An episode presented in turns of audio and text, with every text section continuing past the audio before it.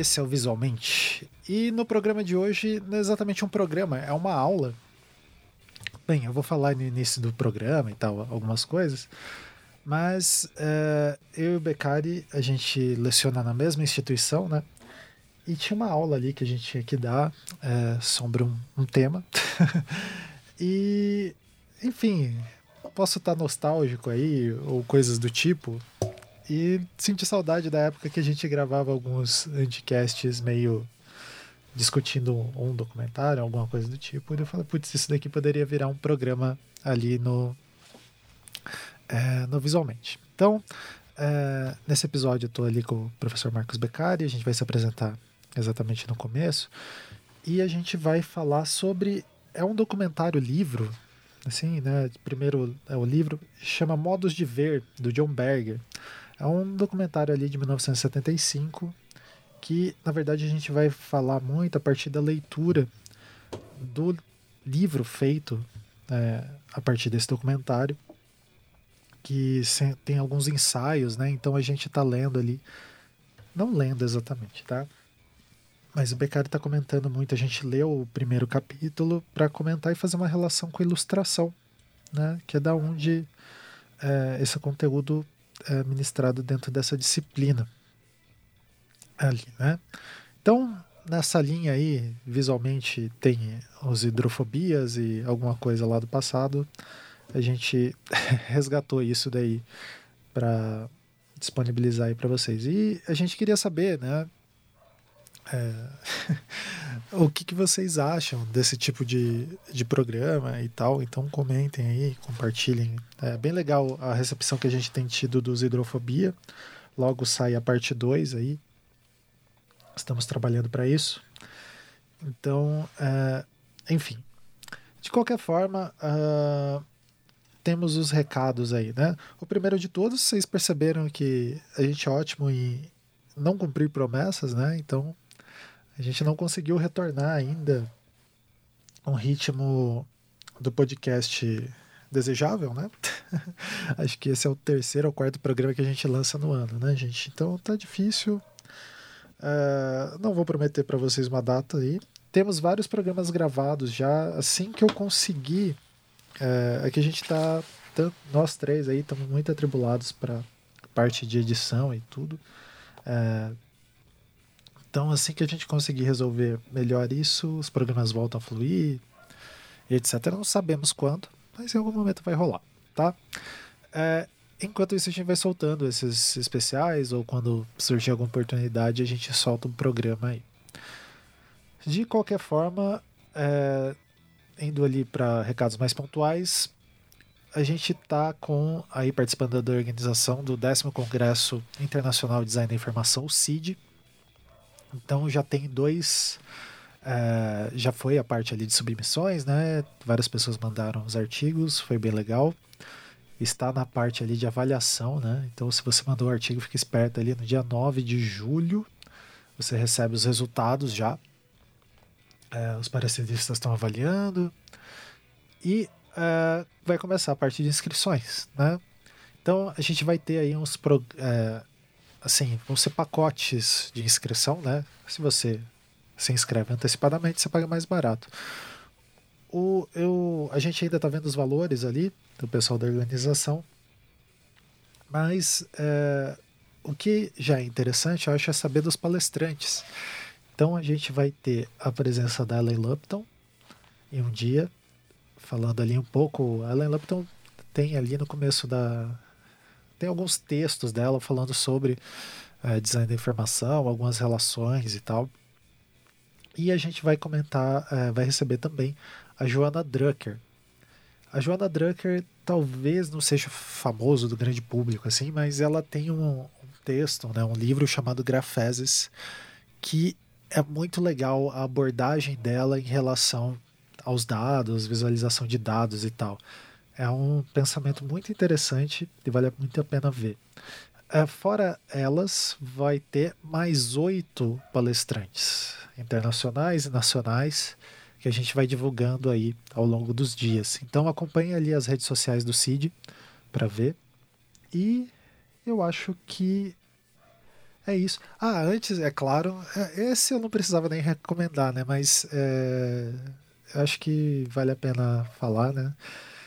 É, no último domingo, eu não sei que dia, é, deixa eu só conferir aqui para falar para vocês. Dia 23 de maio, aí, né? É, aconteceu uma coisa bizarra, né? Você vê o seu amigo no Fantástico. então, é, para quem não sabe ali, o, o caso Evandro, que é o projeto lá, uh, enfim, Anticast, toda essa história, eu, Becari, Ivan, e daí o Ivan fez Projeto Humanos, enfim, resumi aí 10 anos em 3 segundos. É, o Ivan, ele tá trabalhando para Globo, né, produzindo não só o Projeto Humanos, mas como outros projetos que vão sair aí, esperamos em breve. É, e o Projeto Humanos virou, o caso Evandro saiu, virou uma série, né? Que inclusive você pode assistir no Globoplay. Acho que já tem quatro episódios lá. Então, assim, só para registrar mesmo, que é muito maneiro ver alguém é, indo até as últimas consequências das coisas que quer fazer, né? Que é o caso do Ivan, né? Tipo, o cara levou o podcast a um, a um nível muito massa, assim. E é, e é totalmente merecido, assim, ver esse reconhecimento dele e tal. Então, quem não assistiu ainda e se, e se interessa por essas séries de, tu, de True Crime, dê uma olhada lá que acho que tá bem legal. Com trilha sonora, é claro, do nosso queridíssimo Felipe Aires, nosso amigo que sempre ajuda aqui nas coisas de som dos podcasts. Beleza? Então, fiquem aí com o programa e a gente se encontra por aí. Falem com a gente nas redes, enfim. Até! Olá. Então, é... bom, depende de onde você está ouvindo isso. Se você pode estar tá ouvindo isso como uma aula, ou então você pode estar tá ouvindo isso como um podcast. Então, olá para você.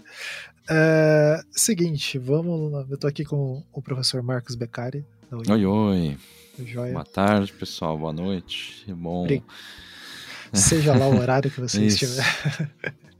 é... Obrigado aí, Marcos, por ter topado essa furada aí, mais uma, que a gente sempre Isso. se coloca. Né? Isso. é... A gente vai se compensando nessas Isso. furadas. São furadas divertidas. Isso. Bom, o que é, quem viu a introdução, seja tanto da aula quanto do, do podcast, né? É, dá um pouco de contexto. A gente vai falar sobre um, é, o primeiro capítulo de um texto, né? Uhum. chamado. Modos de Ver, do John Bagger. Mas antes eu vou dar um, um pequeno, alguns contextos, daí vou conversando com o Beccario sobre isso. Uhum. É, recentemente, depende também de tempo e espaço que você está ouvindo isso, é, eu entrei como professor substituto na, na Federal do Paraná, e daí eu peguei uma disciplina de ilustração que o Beccari dava ela antigamente. Né? Isso. E, e faz algum tempo, eu confesso que eu eu a primeira vez que eu vi esse texto foi também que o Beccari me mostrou. E tem um texto, esse texto, Modos de Ver, do John Berger, e na disciplina de, é, de ilustração, ele faz. Eu comecei a achar que ele faz muito sentido para a disciplina, né? E por isso eu pedi pro Marcos se ele podia conversar com a gente, para a gente discutir um pouco sobre o texto e a gente falar sobre. pensar um pouco, né, sobre essas ideias e as relações entre ilustração e, e esse texto ali. Daí só Nossa. dando um, um, contexto, né? Tipo, eu tô falando texto, texto, mas não é um texto originalmente, né, Becari? Ele é um. É um, é um documentário, documentário, uma série televisiva, né? Foi lançada na BBC em 72, que tem só quatro episódios, na verdade. Ao passo que o livro, que tem o mesmo nome, né? Ways of Seeing, é, são sete ensaios, mas são quatro ensaios textuais e três, e três visuais. Né? Visuais, é, isso. Então, e, isso é interessante. Tem no YouTube, quem quiser uhum. assistir, uhum. quem quiser pausar antes da discussão, inclusive, para ver, fique à vontade aí. é, então, Becari, o que, que você diz? Qual que é a importância desse texto do Berger aí? Desse, desse multitexto, né? Texto é. multimodal é. aí do Berger. Tentar explicar, então, sei lá, por que diabos isso tá na disciplina de ilustração também? Exatamente. é, onde just, veio essa eu ideia? Acho que principalmente isso. então, assim, esse livro do Ber a gente tá falando Berger, mas eu já ouvi falar John Berger. Não faço É, ideia. Eu acho é, que é Berger, né? Pela... Berger, né? É. Então, vou tentar falar certo aqui. É, eu acho que a grande, sei lá, relevância desse texto é, e da, da série televisiva também é que o John Berger, que é um historiador, né, de, de arte, foi um dos primeiros, a partir dessas obras, a difundir amplamente o conceito de visualidade. Eu acho que isso que é a grande, pelo menos o que me interessa particularmente nesse livro e nessa série, enfim. Ele se inspira no famoso ensaio do Walter Benjamin, chamado A Obra de Arte na Era da Reprodutibilidade Técnica, né? E a partir disso ele expõe muito didaticamente que, de um lado, nos termos dele, toda imagem incorpora uma forma de ver, e também como, de outro lado, todo modo de ver é condicionado em termos de conformações históricas, técnicas de produção e reprodução das imagens, discursos e relações de poder. Então, essa, esse jogo né, entre a, a imagem que incorpora um modo de ver e esse modo de ver que incorpora, por sua vez, uma série de condicionamentos, digamos assim, discursos e práticas e relações de poder, tudo isso perfaz o que a gente pode entender como uma dimensão da visualidade, que portanto não se reduz ao ato da visão de maneira, sei lá, é, como se fosse algo objetivo e transparente, né? Então, E daí coloca por, por terra alguns conceitos como neutralidade, né? Da Exatamente. representação neutra. Exatamente. Tanto da representação quanto da leitura e percepção, ou né, é, a visão em si, como algo neutro.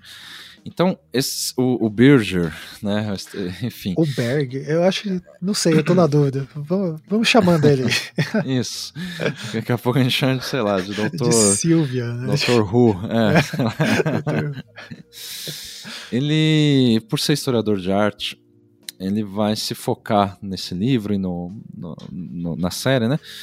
É, no modo pelo qual as pessoas olham para uma obra de arte, que de maneira geral é um modo é um modo que ele chama de mistificação, ou um olhar mistificado, né? que é basicamente algo indissociável de uma série de. é, ou seja, o modo como a gente entende e olha uma obra de arte é indissociável de uma série de suposições prévias sobre a beleza, o bom gosto, o status social, o gênero artístico e sobre o que, que é a própria arte. Né?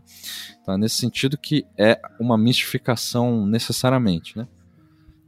Então, é, antes assim da gente discutir exatamente é, esses conceitos, eu, eu vou tentar listar algumas premissas importantes ali é, que o levam, digamos assim, a chegar nessa mistificação. E o primeiro é que, é, que a, a primeira premissa é meio assim, o, o que a gente já está dizendo, e meio óbvio em certo sentido, que é a premissa de que o modo pelo qual nós vemos uma pintura ou qualquer outra coisa nunca é um, um olhar natural e espontâneo, porque grande parte do ato da visão depende de hábitos e convenções prévias, né? Mesmo no caso da perspectiva renascentista, por exemplo, que aparece nesse primeiro capítulo ali, né? Ele comenta um pouco. É, é um modo de olhar que não deixa de estabelecer uma convenção sobre como deveríamos olhar, Olhar. tanto para a pintura quanto para o mundo. Né? Então, basicamente, as linhas de fuga dessa perspectiva renascentista, elas estão sempre mirando e convergindo, digamos assim, no olhar do observador. O que, de certo modo, desloca o olhar divino para o olhar humano, né, na esteira do humanismo emergente ali na época. Então, esses- né, essa a, a, a perspectiva renascentista, ela, de certo modo, incorpora o humanismo, porque coloca o observador como centro da, Ah, essa da é uma- composição. Coisa bem É. interessante, né, de pensar que eh, as pinturas medievais tinham esse, esse olhar eh, do divino olhando para a Exatamente. representação. Né? É, é claro que não é uma coisa muito fácil de se esquematizar, porque Sim. a representação medieval são várias. é, Isso, né? períodos, não- né? É, É, mas a perspectiva em si do, do Renascimento é, é, é muitas vezes é, lida, pelo menos pelo John Berger, dessa forma, assim, como um modo de incorporar o humanismo propriamente, né? Que coloca o, o olhar humano ali no centro da composição. Bom, essa é a primeira premissa. É... A segunda premissa é que, assim, até o século XIX, toda obra de arte era tida como uma obra única, principalmente no sentido que ela só poderia estar em um único lugar em determinado momento. Né? E daí, com a invenção da fotografia, isso muda. Uhum. Uma pintura que, sei lá, sempre esteve, por exemplo, numa igreja ou num museu, é, por exemplo, tem um significado muito diferente do que essa mesma pintura reproduzida em uma revista ao lado de notícias, textos e publicidade.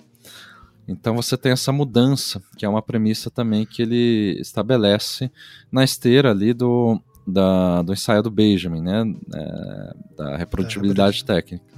É. Agora, aí entra a terceira premissa, que esse aspecto único da obra de arte, que havia até, os, até antes da invenção da fotografia, né?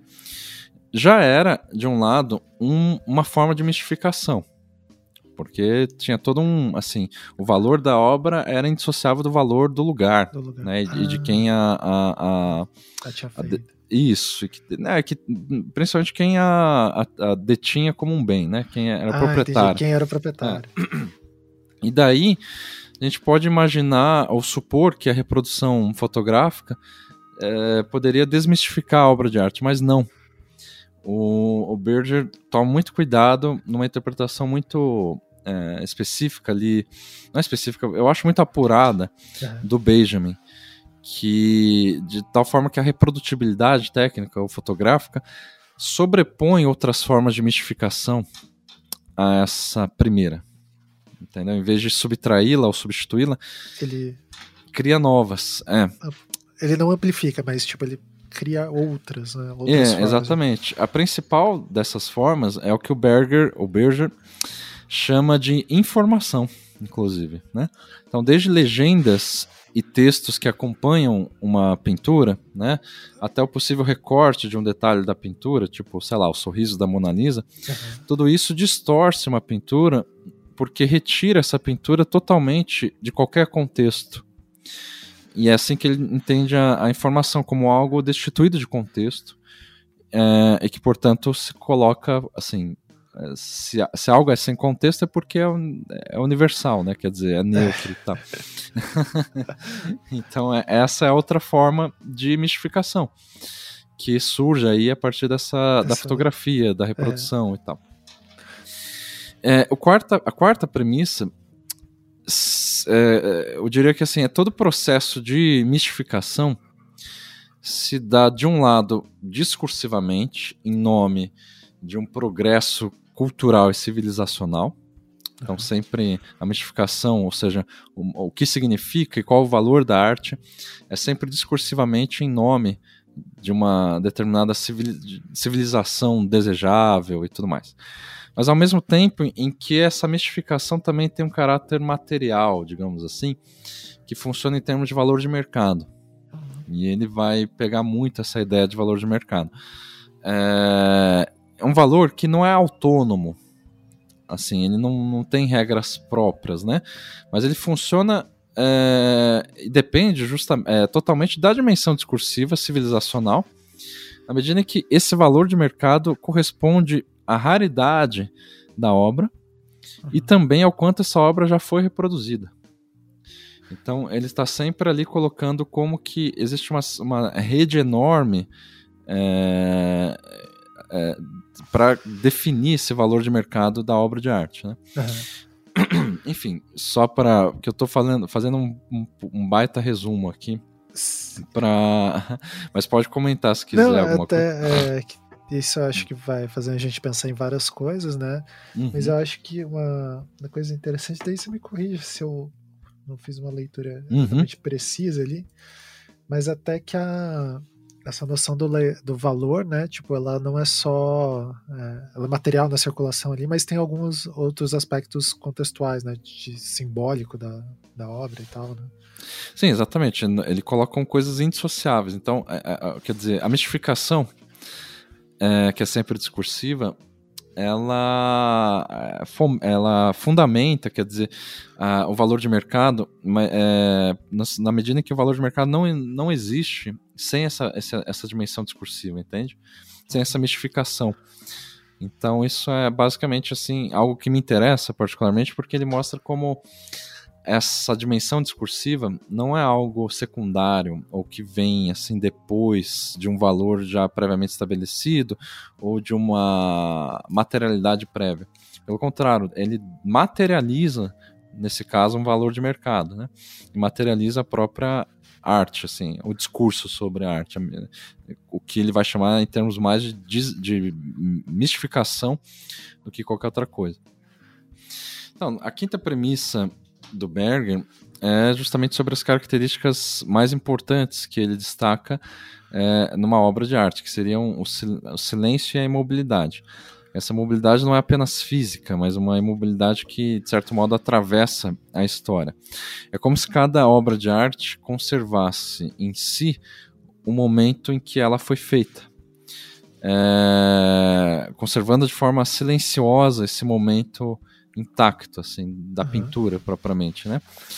E particularmente essa me parece ser a maior contradição do Berger, porque essa conservação silenciosa não deixa de ser também uma forma de mistificação, mistificação. do meu ponto de vista, é, nesse caso da própria história da arte.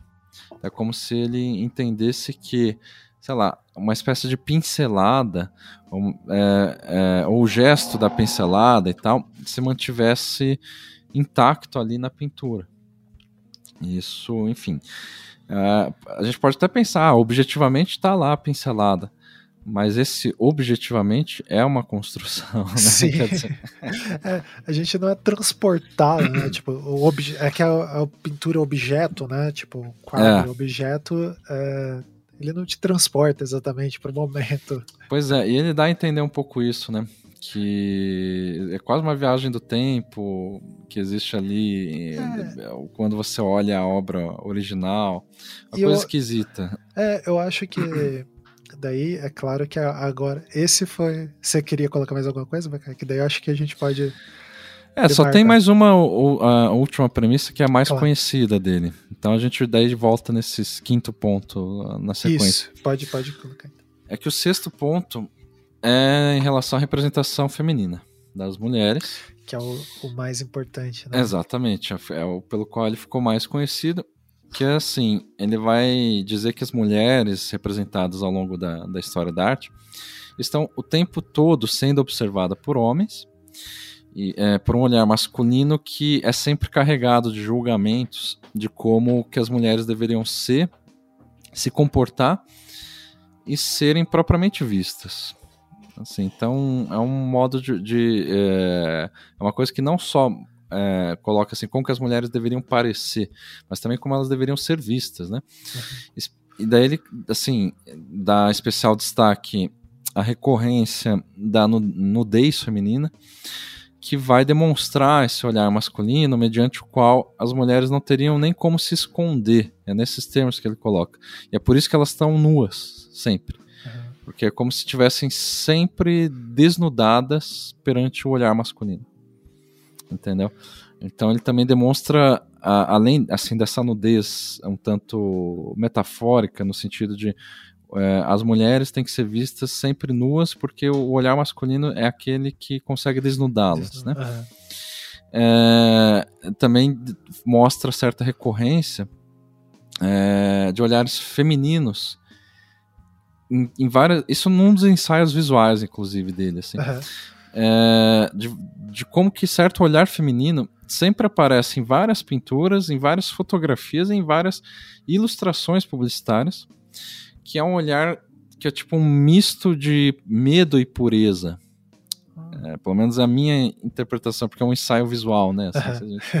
é, dessa abertura. É, mas é sempre um olhar assim, meio de sei lá, a gente poderia dizer assim, ah, um olhar desejante, é, sedutor, mas eu acho que essas, esses adjetivos já mostram um olhar masculino. A leitura é. é. Exatamente.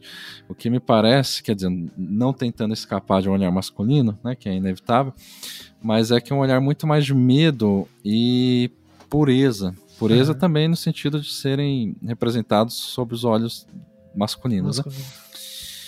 É isso, assim. Tem alguns outros comentários, mas se você quiser falar daquela Não, contradição. Pode, pode, acho que você fazer os comentários, daí depois a gente entra, o que eu ia comentar. Uhum. A gente faz essa parte meio que dando tá esse bom. panorama e depois a gente faz uh, uh, comentários em cima, coisas que Beleza. surgirem, né?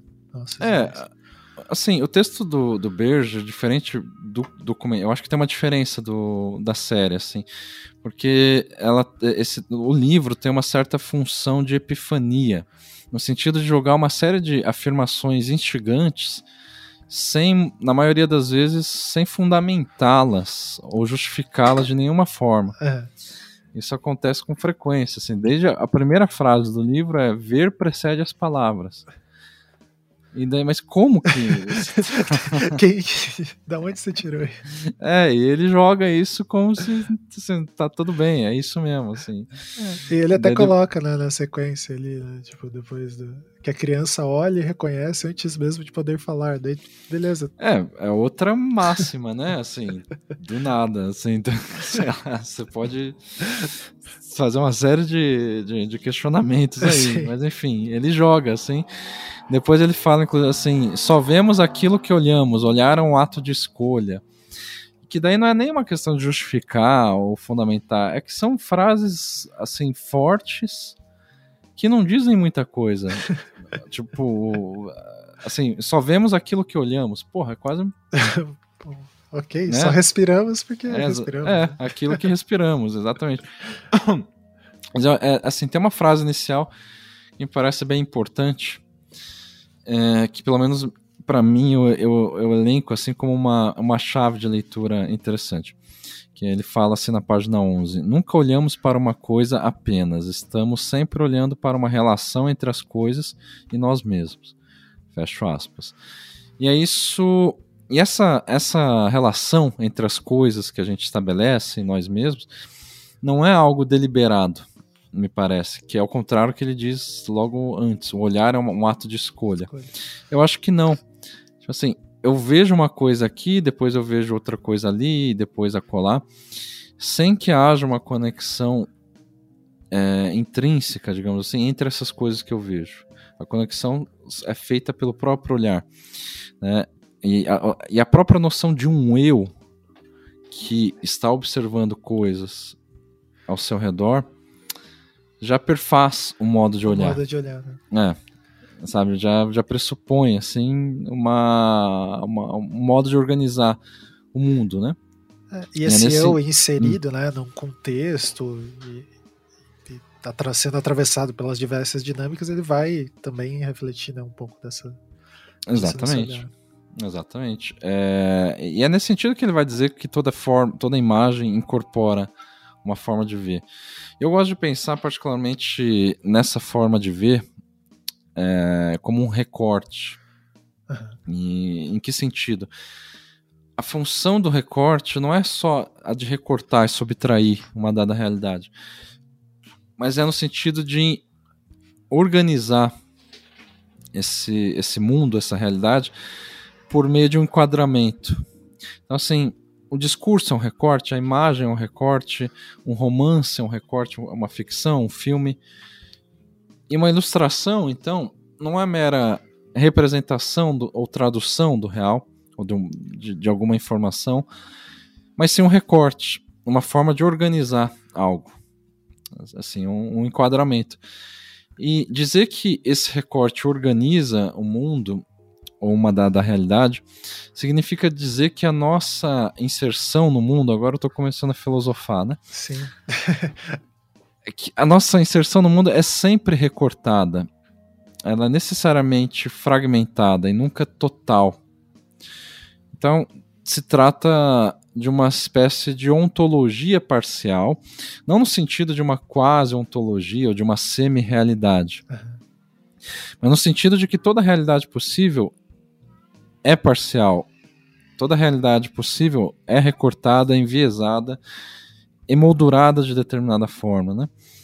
E se toda realidade possível é recortada, percebe que o recorte não pode ser exatamente uma subtração do real, porque todo real é recortado. É. Então não é literalmente um recorte. É um modo de organizar a realidade que tem a capacidade de reorganizar o modo como as pessoas enxergam e se inserem nessa realidade. Isso parece mais evidente quando a gente pensa num filme ou num romance, por exemplo, que apresenta um recorte né, é, do, do, do autor ou da autora que muitas vezes pode impactar e transformar o nosso recorte particular pelo qual a gente se insere no mundo, uhum. a partir dessa leitura do, do, do, de um romance ou a partir de um filme. Mas eu acho interessante pensar no design assim, como também um modo de fazer recortes. Então, sei lá, indo até para um design de produto, assim, ou um smartphone, por exemplo. Não é um smartphone, a gente sabe bem, não se trata é, de uma simples atualização ou modernização do telefone. Né? O smartphone é um combo, uma série, uma, uma espécie de fusão de uma série de tecnologias para além do telefone, né? Bom, em que medida esse smartphone é um recorte? Na medida em que ele nos coloca diante de uma tela que literalmente reorganiza profundamente a maneira como a gente se conecta ao mundo por meio de um recorte, que é essa tela. Essa. Ou, ou seja, é... esse recorte. Diga, diga. Não, é pensando, né? Tipo, só amplificando essa tua observação, né? Tipo, esse recorte ele pega o escritório, né? E coloca em a conjunção de aplicativos, pega o lazer e coloca Exatamente. em aplicativos, né? É, e reorganiza tudo isso ali de uma forma, assim, por ícones e, e funções. Ou seja, esse recorte não é necessariamente uma redução e uma subtração do mundo. Em certo sentido, pode ser, assim, tem aspectos que sim. Mas ele também pode justamente funcionar de maneira inversa, amplificando e potencializando essa nossa inserção no mundo, né? É, enfim, eu acho que é, é, eu não vou me prolongar nessa reflexão filosófica, mas eu acho que esse, esse é isso que ele quer dizer, ou isso que eu entendo com o modo de olhar, o ways of seeing. É sempre uma, um, um recorte, né? E isso é só para finalizar assim, por que, que, isso tem a ver com ilustração? Por que, que eu acho que, né, inicialmente eu tinha colocado isso na bibliografia da disciplina? Porque embora exista um punhado de, de, de, autores que já escreveu grande co bastante coisa sobre a, a, ilustração, essa enquanto disciplina, a maioria desses escritos aparecem na forma de catálogos o que é esperado, porque você não, né, assim, a ilustração... Sim, referências, técnicas. É, né? exatamente. Agora, a questão que eu acho interessante para pensar a ilustração é, é, que é o que o, o, Berger traz, né? Qual que era essa função social, discursiva é, e material também da pintura artística, né? Da, da obra de arte. É, isso não é diretamente é, ilustração, mas a gente poderia perguntar qual é a, a, a, a função social, discursiva e material da ilustração hoje em dia. Ele trata um pouco de ilustração no sentido que ele chama de publicidade.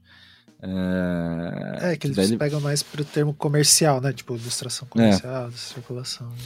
Exatamente. Isso é basicamente o que a gente entende por uma espécie de era de ouro da ilustração. Porque historicamente, assim, é, se a gente entender ilustração como algo, sei lá, impresso, e daí você tem uma, uma ruptura com a, a pintura, que não deixa de ser algo impresso, né? Assim, Sim. literalmente, mas a ilustração sempre teve mais ligado a, a, a impresso no sentido de reprodução mesmo. Então, desde os hieróglifos, as iluminuras medievais, aí depois sim a, a, prensa propriamente, né? De Gutenberg, a tipografia, no, no Japão você tem uma, uma história inteira da gravura, é, ukiyo, né, entre outras coisas, assim, que, que a gente pode até chamar, não, mas isso é arte.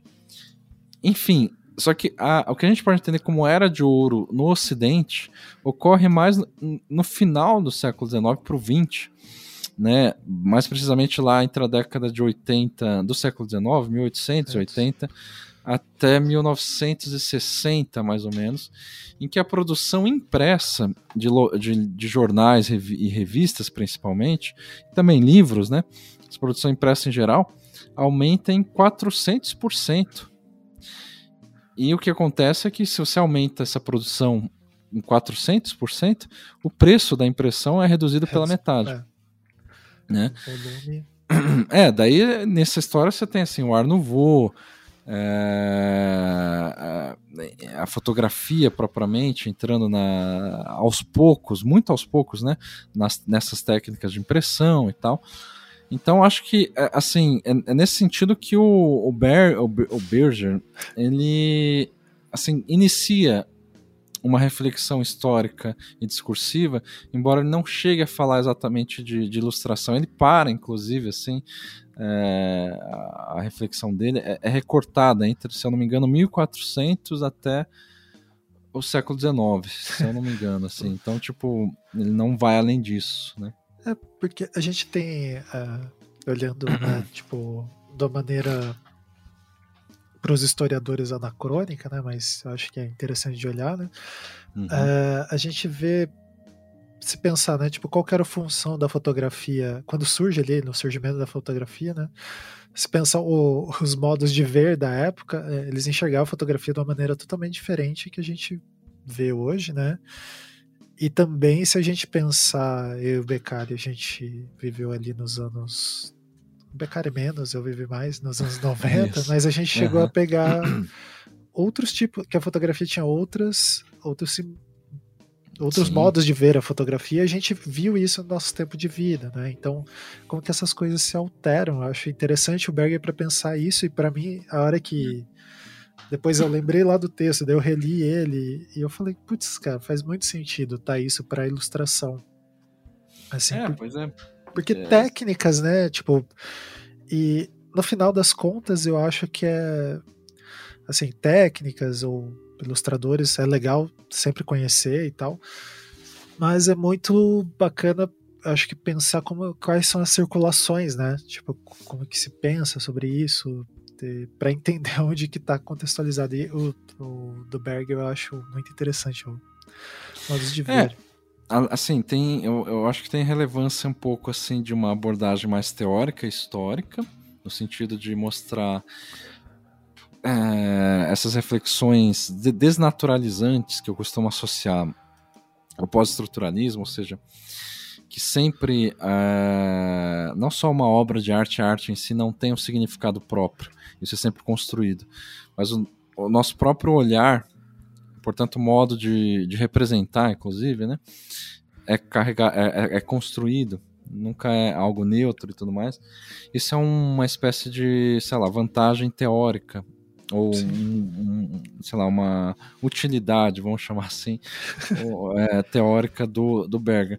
Mas eu também acho que tem uma utilidade, digamos, prática, na medida em que ele nos lembra que é impossível você tentar, por exemplo, sei lá, numa ilustração, que ela funcione por si mesma, isoladamente. Não é nem funcionar de maneira neutra e tal, é, é, é isoladamente. Você pode até assim, tipo. É óbvio que faz diferença de você fazer um livro só de imagens, ou um livro que mistura imagens, sobrepõe, etc. e tudo mais. Só que essa ilustração ela nunca está alheia a uma série de outras informações que não precisam, não estão necessariamente no, no, lugar onde ela está sendo produzida, assim, no, num livro, no, numa revista, ou qualquer coisa assim. A, a, o próprio estilo da ilustração, o próprio traçado, é, a, estereótipos, enfim, por mais que seja uma ilustração abstrata e tudo mais, nada disso, sei lá, possui uma certa autenticidade ou autonomia que não remeta a outras coisas, assim. Então, essa função em rede, digamos assim, de, de referenciação, ela é inevitável. Você está sempre fazendo referência, queira ou não queira, ou, e consciente ou, ou, ou não consciente, consciente, disso. E, é. por exemplo, que você estava falando agora, eu fiquei pensando, né? Esses livros que. Antigamente, hoje não são mais livros, né? São sites, sei lá, que só tem as imagens ali.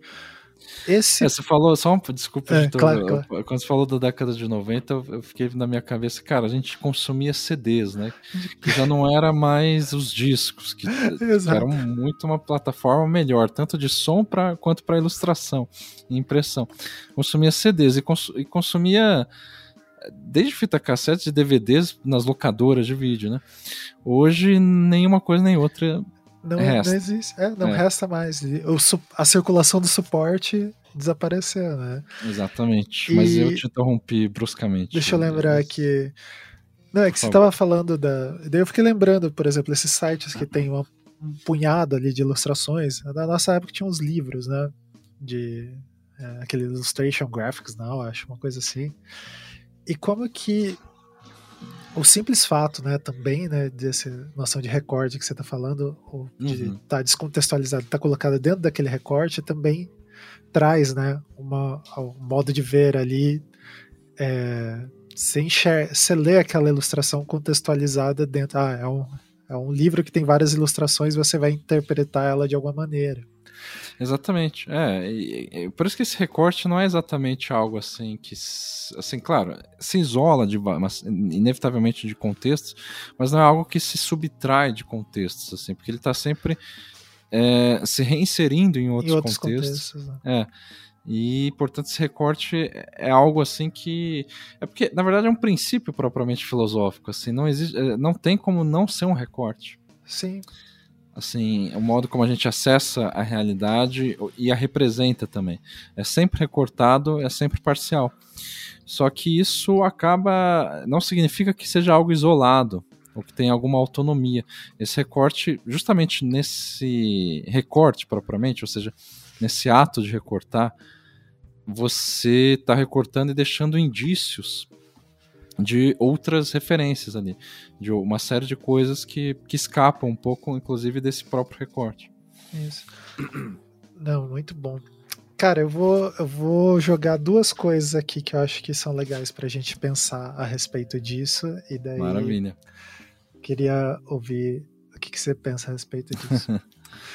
Tem. Uh, nos últimos dias aí, tá naquela moda tão bafafá inteira do, do lance da criptoarte ou então do NFT, né?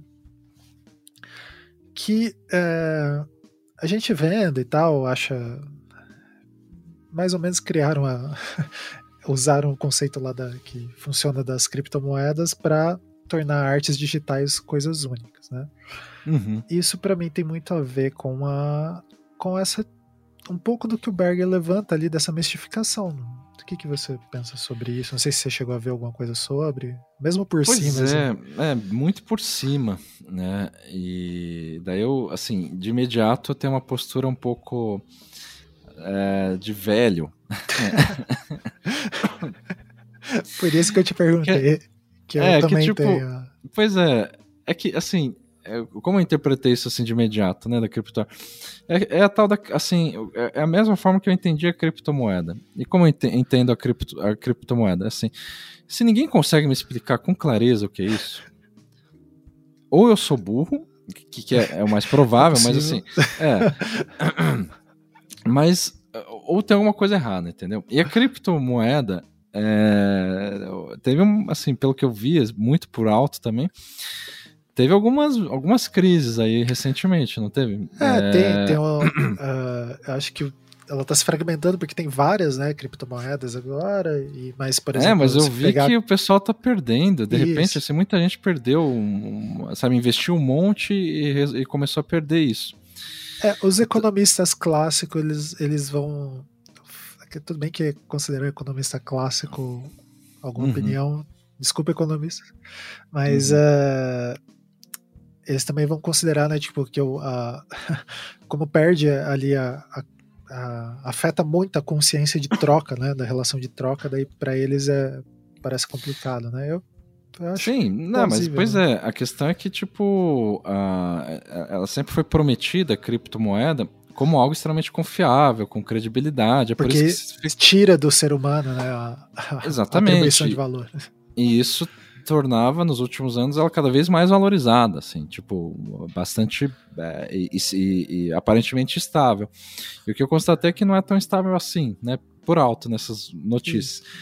E daí, na criptoarte, entra um pouco nessa mesma questão, assim, que é a criptoarte é uma espécie de valor de mercado que se atribui para principalmente arte digital, né? Não arte física. É, então, desde um GIF até uma ilustração digital, etc.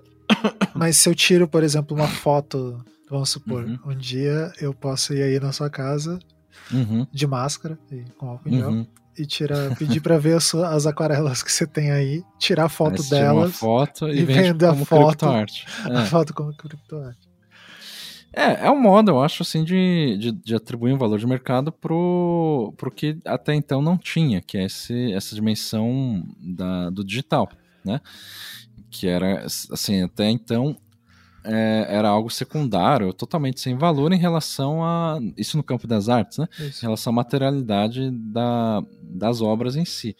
Embora também a gente, a gente poderia, assim, ampliar profundamente e nunca mais parar de discutir se a gente começar a falar de performance. Sim. Que também não é exatamente algo material. Ou qualquer. Enfim, uma série de outros registros ali, tipo, sei lá. Quando entra no campo da arte, isso fica mais é, nebuloso é, mesmo. Exatamente. Daí, ou arte conceitual, porque daí, sei lá, o Kozuchi vai falar que a questão não é nem a performance ou a obra ou a instalação, que é a arte em si, mas a ideia, né, o conceito. É conceito. Mas assim, o que importa aqui é o, o valor de mercado a ser é, validado e institucionalizado por meio da criptoarte.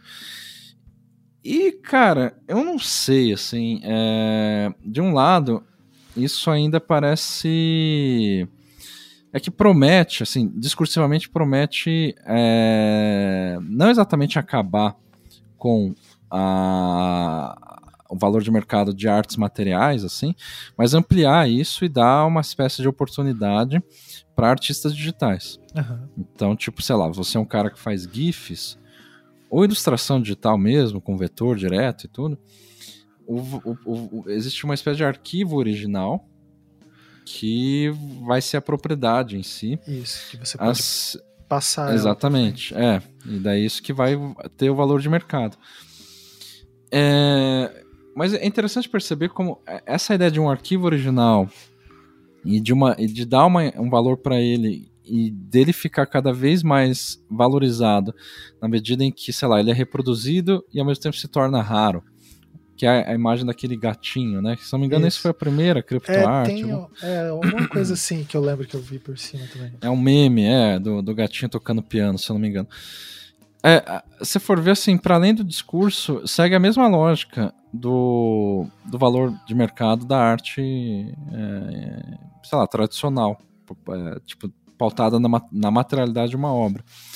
Então, você não tem grande diferença é, nisso, assim.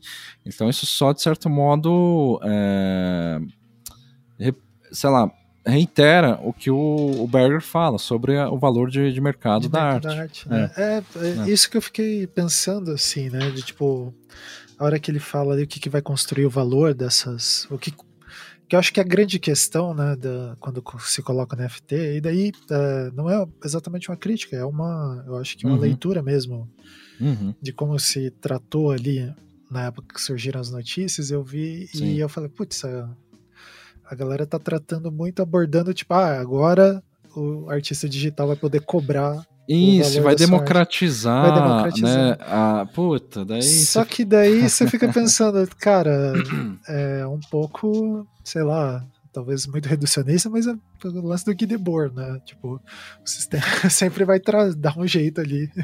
A indústria ah, cultural porque... sempre vai dar um jeito de trazer. Então, mas é porque nesse né? caso a lógica já é a, a mesma. Sim. Entendeu? Claro, é, vai democratizar no sentido de, teoricamente, você não precisa mais ir nas galerias e colocar seu trabalho ali. É, mas não vai democratizar a arte ou a produção e a venda de arte. Você só está criando novos segmentos de mercado, assim. É, o máximo que pode acontecer é de um dia E eu acho que se isso acontecer, eu até ficaria feliz, assim. Mas você substituir um determinado modo de, de circuito artístico por, por outro. Eu acho muito difícil disso acontecer, mas é um pouco a promessa da, da criptoarte. É um pouco tipo o net, sei lá, o Netflix acabar com as locadoras de vídeo. Uhum. A, o Airbnb acabar, mas não acabou. Com os hotéis. Com, com os hotéis. O Uber com os táxis. Então você tem essa, sei lá, tendência assim de você pela criptoarte, mas não só, né, acabar com o circuito interno assim da, da arte. Mas você só transforma em outra coisa, quer dizer, é, entendeu? A Netflix é, é, é ainda tipo é que daí você centra, se a gente for ver em relações de poder, né, são descentralizar poderes e centralizar em Exatamente, tipo, você ainda tem grandes indústrias, conglomerados, exploração é, explorações. Quer dizer, o Uber torna o trabalho de motorista de táxi muito mais precarizado, por exemplo. É. Então, sei lá, não estou dizendo que a criptoarte tende Tem, a fazer isso. É. Mas pode talvez, ser, né? É, Exatamente. É, que talvez é, o que tenha se criado, na verdade, pensando assim, fazendo uma, uma abstração, né? uhum. né? não criaram um novo modelo de negócio, mas criaram uma nova forma de pagamento, né? De, circulação Exatamente. de valores é. só, né? Não pensar. É. Porque, por exemplo, eu fico pensando aqui. Eu acho que o segundo exemplo que eu queria que você comentasse, uhum. que daí ele é mais bobinho, assim, mas tem, tem a ver um pouco com isso, que assim, essa concepção que a gente tem em relação à arte ou à ilustração é, tipo, sempre nessa, nesse deslocamento temporal, né? Então, por exemplo, se a gente pegar, sabe aquele quadro lá do Pedro Américo, da Independência ou Morte, né? Sim. Primeiro, a gente aprende ali na escola, a independência, e daí a coisa mais legal, assim, que um professor de segundo grau de cursinho fala é: ah, aquilo lá era mentira, que o Dom Pedro estava uhum. subindo e etc. Sim.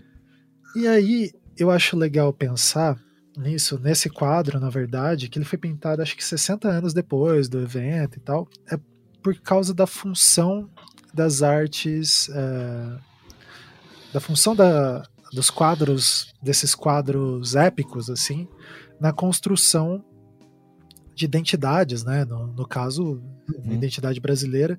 E é claro, uh, não, ninguém estava na época, né? Ninguém lia aquele quadro como uma representação fiel da verdade. Quer dizer, uhum. pelo menos quem conseguia ver ele pessoalmente ali no, no palácio, imagino, né? Sim. Essa, esse deslocamento. Então, por exemplo, o que, que eu estou querendo construir com isso? Que a gente estava falando ali da, da criptoarte, a circulação está muito não só a circulação, mas o contexto de produção, o tempo e etc., está muito associado ao valor da obra, né? Tipo, Sim. é uma coisa inerente. Uhum. E eu fico pensando, por exemplo, os memes lá de 2010, ou sei lá, os vários memes que a gente viu aí ao longo desses anos, tipo, que valor que eles teriam, né? De, e daí, se tudo tem valor artístico de mercado, acaba nada tendo valor, né? Daí, tipo, é. talvez entra nessa precarização também, enfim, tem essas coisas. Mas o que eu queria que você comentasse era um pouco uhum. disso, assim, pro Berger, uh, se você consegue. Uh, eu acho que tem um pouco a ver com o lance da, da mistificação, né? Essa, uhum. essa noção da, da pintura, ele trata um pouco isso, né? Da, da pintura a óleo e da fotografia dessas relações. Se você pudesse falar um pouco disso, que eu acho que é um tópico interessante. É, então, eu acho, assim, de certo modo, ruim particularmente a palavra mistificação. Uhum. Porque ela pressupõe. Eu nem sei se esse é o, é o termo original. Deve ser, assim. É, Mystification. é, é. Mas pressupõe o quê? Que existe algo puro por trás, assim, que não foi mistificado. Então a mistificação é como se fosse um análogo à alienação ou algo manipulação também né? É, ou seja, você pegou algo original e é, distorceu, manipulou, mistificou. O Berger ele não argumenta nesses termos. Ele nunca vai chegar e dizer, não, existe lá algo original, uhum. né? É, pelo menos nessas, nessas obras, né? não sei como, como que ele faz nas outras, mas é, mas ele usa esse termo mistificação, que acaba pressupondo esse Existe. lugar puro. É. E como eu disse, assim, não, tudo é, é, é recortado no sentido de. É, assim, a, a, mesma a pureza, a suposta pureza de, da execução de uma obra de arte nunca é pura, né? Ela já está desde sempre, sei lá, é, carregada de, de convenções, hábitos e tal. E, e, é por isso assim que eu acho que essa, essa mistificação é um termo um tanto assim serve didaticamente para a gente ver que assim, é, que eu acho que é essa a mensagem pragmática dele, né? Que existe, existe uma mistificação, mistificação, é, e que a gente tende a entender a arte como algo puro e mais autêntico ou até assim para além de qualquer questão política. E isso é a mistificação em si, né? Essa autenticidade que eleva a arte para além, sei lá, do, da, da, dimensão do, dos meros mortais. Assim. Uhum. Essa é a mistificação que, que acaba acontecendo. Mas, assim, o risco que se corre nisso é justamente é, de tentar entender, bom, então o que, que há de não mistificado? Uhum. Né? E, e daí, enfim, é, ele propõe ali que é, uma sociedade, isso no final do texto, né? Uma sociedade que se apropria da sua própria história e que é, de, te, é, tem consciência disso, seria, portanto, esse não mistificado e que teria, sei lá, um potencial de democratização e de é, diminuição das desigualdades sociais maior. Ah, e a questão assim, é, não vou nem discutir, assim, colocar isso em questão, sabe? Não é, não é uma questão de concordar ou discordar. É só uma tá posição tá dele, né? Tipo... Então, mas é uma posição mistificada também. Sim. Que, utópica, né? De... É, porque toda vez que você coloca algo. Porque assim, qual que é o argumento dele da mistificação da arte? Justamente quando você dá uma autonomia, uma pureza para a arte. Essa é a mistificação da arte. Uhum. Quando ele fala que uma população que tem, que detém a consciência histórica de si mesmo, ele está fazendo a mesma coisa, só que daí não é com a arte. Ele está atribuindo autonomia e pureza à própria história. Sim. Entendeu? Então a própria história seria, digamos. Quer dizer, como se a história não fosse mistificada. mistificada, recortes, né? É, recortada, envezada e narrada por alguém, não. né? Então, assim, é, é, ele pode corre-se o risco de, de, de, de, é, da mistificação acabar sendo um, um, um, termo muito versátil, mas no sentido negativo, assim. Uhum. Vocês estão me fazendo claro. É, como se a polissemia do termo escapasse, assim, né? é, vezes. ele serve para qualquer coisa. Uhum. Entendeu? A mistificação. É como, esses dias eu estava discutindo lá sobre com, com a Bianca, o pessoal lá que estuda feminismo, sobre as diversas correntes do feminismo e tal. Uhum. E uma coisa em comum entre a maioria dessas correntes é que elas se auto-intitulam como radicais.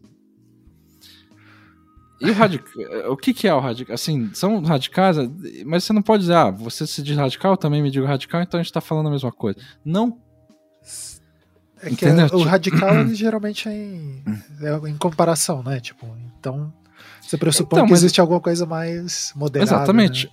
É, mas daí eles vão dizer, é, cada qual da, das feministas, dessas tendências e vertentes, vai falar, não, a gente é radical. É porque o radical serve aí como um argumento, um discurso, de, que é aquele velho ir à raiz da questão. Né? a, a raiz do problema. Só que o que se considera a raiz do problema são diferentes. É, são é, é uma coisa diferente. É, exatamente. Só que todas vão usar essa retórica do radical, ser radical. Então, sabe, por exemplo, eu considero o Paul Preciado um autor super radical uhum. em relação às questões de gênero e sexualidade. Ele se, ele se, se autodenomina radical. Agora, vão ter feministas radicais que vão entender o Paul o Paul Preciado como um autor neoliberal. Uhum. Portanto, nada radical. E daí elas vão reivindicar para si essa coisa radical. Então, sabe, eu posso falar, não, eu sou eu que sou radical. É que não significa nada, entendeu? É, é que é. entra nessa. É, os debates daí são, são discurs, é, discursivos no, é. de termos, né? Tipo, exatamente. Então, isso é o que eu tô querendo dizer com mitificação, né? É um termo ruim no sentido de, sei lá, ele diz que existe algo mistificado e que você, na medida em que consegue chamar isso de mistificado, está para além da mistificação. Você é capaz de é, identificar essa mistificação. Então você se coloca num olhar supostamente neutro, que é o olhar que justamente ele critica. Sim. Né?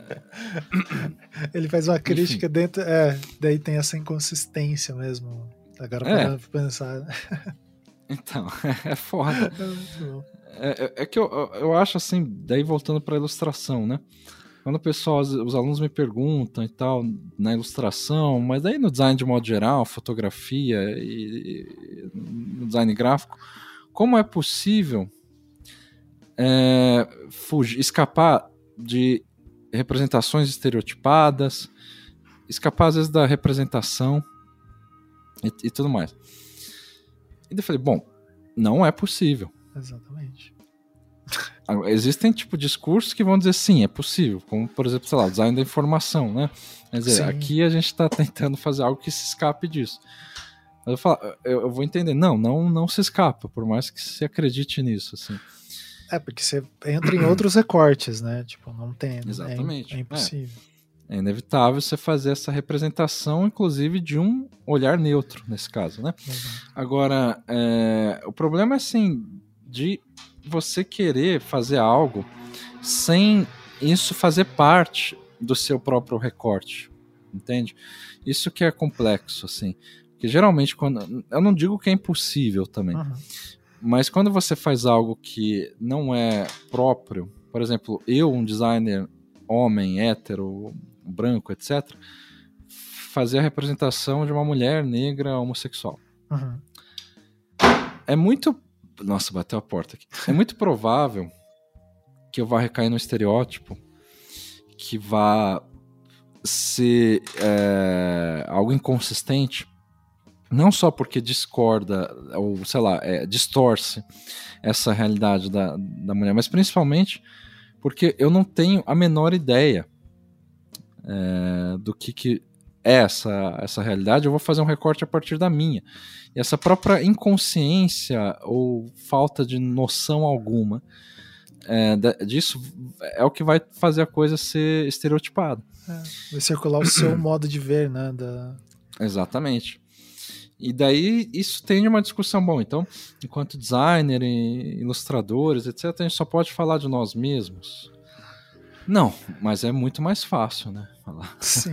Porque, no fundo, quando alguém pergunta ou, ou se preocupa com isso, muitas vezes está querendo sair de controvérsias.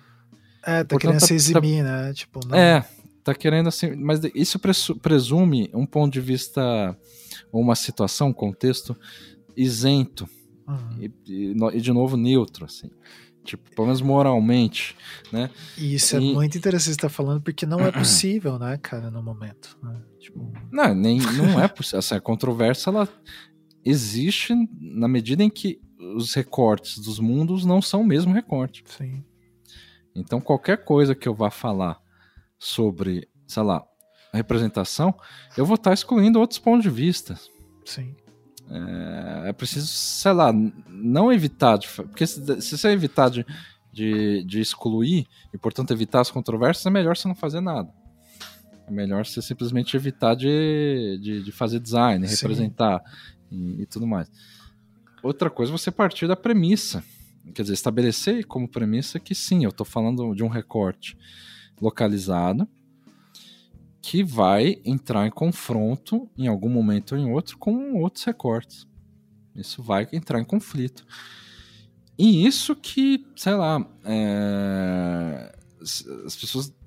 É, no design a gente deveria, sei lá, aprender a, a, a, lidar com isso, assim, que é, é, é, é, é inevitável, em primeiro lugar, você falar de um, de um ponto de vista localizado, e, e sendo inevitável, é, é inevitável você também entrar em controvérsia.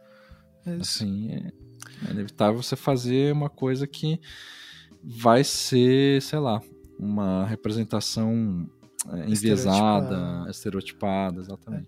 É. Isso em N, N dimensões, né? O que você está falando. Por exemplo, eu vejo muito que os alunos é, eles se incomodam, por exemplo, a, a gente tem a disciplina de embalagem, né? De tipo, ah, mas vai gerar mais embalagem e coisas no mundo, né?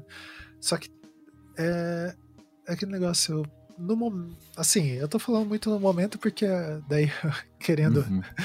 me eximir aí de alguma coisa, mas no recorte, né?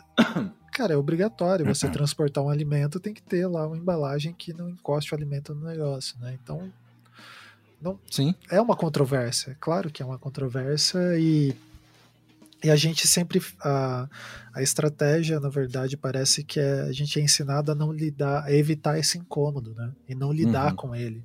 Quando, na verdade, como você falou, né? Ele é inevitável na maioria das vezes. Representação é. na ilustração, em N vezes. Não adianta a gente pensar que usar só, sei lá, ir para abstração, né? Vai, vai resolver tudo, que você vai estar tá incorrendo em outras, outras questões, né? Exatamente, mesmo que não esteja na ilustração em si, né? Exato. É porque é indissociável, assim, a ilustração, eles vão falar quem que foi o ilustrador ou ilustradora, é, em, em, que contexto foi feito e tal. É, você não, não escapa é, do olhar do alheio, olhar basicamente. é. E, mas a ilustração é isso. Eu acho que tem um, uma contraparte interessante, que ela também é, ao propor um novo recorte, ela amplifica muitas vezes o recorte, esse olhar alheio. Né? Uhum. Então, acho que, sei lá, muito poderoso é, a ilustração em si, quando justamente ela não está se, se, propondo neutra nem nada. Sabe, esses dias, por exemplo, eu comprei lá para Lara, minha filha, aquele Amora do Emicida, né? Uhum que é, uma, é, é, um livro infantil cheio de ilustrações, que tem. É, é, só de personagens negros e tudo. Puta, é muito poderoso mesmo. É, no sentido assim de ela ver. Que essa é a proposta do livro também, né? Sim. O quanto, sei lá, existe uma história própria dos negros, existe uma, um outro modo de você pensar, sei lá os heróis, é, a, os, valores os valores e tal, desse ponto de vista negro. E, e, putz, aí é uma coisa assim que a ilustração fala mais do que as palavras propriamente, né? Para a ilustração infantil, nesse caso. Que é, é, abre essa gama de, de possibilidades. E, e, isso é interessante, na verdade, lá do, do Berger, do livrinho, né? Uhum. Que, é, que são os ensaios visuais, né? Que ele usa esse canal de de expressão que eu acho que é, é muito. Enfim, né, a gente poderia entrar mais uma discussão aqui, né? Da subvalorização dessa falta de controle da imagem ali e tal, mas que ela é muito potente para expressar, né? Pois é, é, não, então isso é uma coisa realmente que fica assim. É porque daí é, não dá nem para criticar muito, porque ele tá falando de arte, ele é historiador da arte tal. Daí, assim, do ponto de vista do historiador da arte, a ilustração comercial. É, ela é sempre já comercial. Ela é vendida. E... É, exatamente. tipo, é uma coisa. E que no final ele fala que assim, a, a ilustração. É, eu lembro disso que ele fala no livro.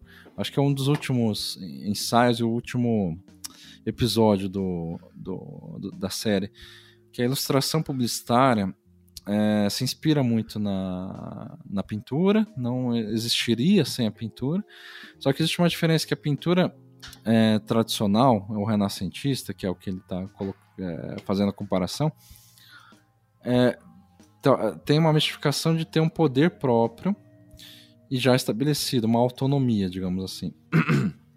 então ele quer tipo preencher, ele quer mostrar uma, uma, um poder, uma. Nem que seja um poder literalmente como uma, um glamour, uhum. né?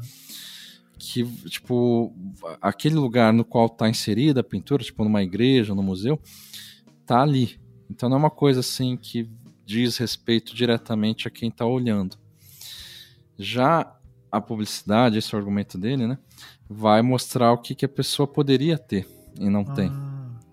Só que isso é muito sociedade do espetáculo, né? Assim, é Sim. é muito um entendimento localizado de, historicamente de um assim, período, na, né? Tipo... É, de uma ilustração. Não é que não exista mais, né? Não é, impor, é importante dizer isso. Essas coisas nunca deixam de existir. É, elas se multiplicam, se pulverizam, né? Se é, mas não é mais, me parece, hegemônico esse tipo de ilustração. Sim. Sabe, tipo, sei lá, da, da, da mulher da Suquita. Sabe, tipo que, que assim, mistura sensualidade com. Existe ainda? Existe. Da mesma forma que existe, sei lá, é, astrologia e horóscopo. Né? Quer dizer, você não, não substitui as coisas, mas é, você tem hoje outras formas assim mais apuradas de uso da ilustração. Né? É, ela assume outras dinâmicas, né? Que nem a gente tava falando mesmo dos aplicativos e tal, né? Tipo, a, às vezes até usa a ilustração como se fosse essa materialidade da presença física, né? Tipo, da relação de um Sim. serviço digital. Então. Bom, Becari, era isso, cara. Eu queria te agradecer muito aí pelo. Pô, eu tempo. que agradeço. Foi e... muito divertido. Muito bom, é sempre bom te ouvir. E é isso, vamos ver aí. Quem sabe a gente se empolga e grava mais outras coisas aí. Aproveita Demorou. e usa como aula, né, também. Sim. e a gente vai conversando. Sempre que precisar, só chamar. Desculpa as tosses aí, pessoal, eu tô é. zoado. É porque não é Covid, é é só a variação de tempo aqui de Curitiba que tá complicado. então é isso. Vamos dar um tchau aí. Tchau, tchau, gente. Tchau, pessoal. Até, Até mais.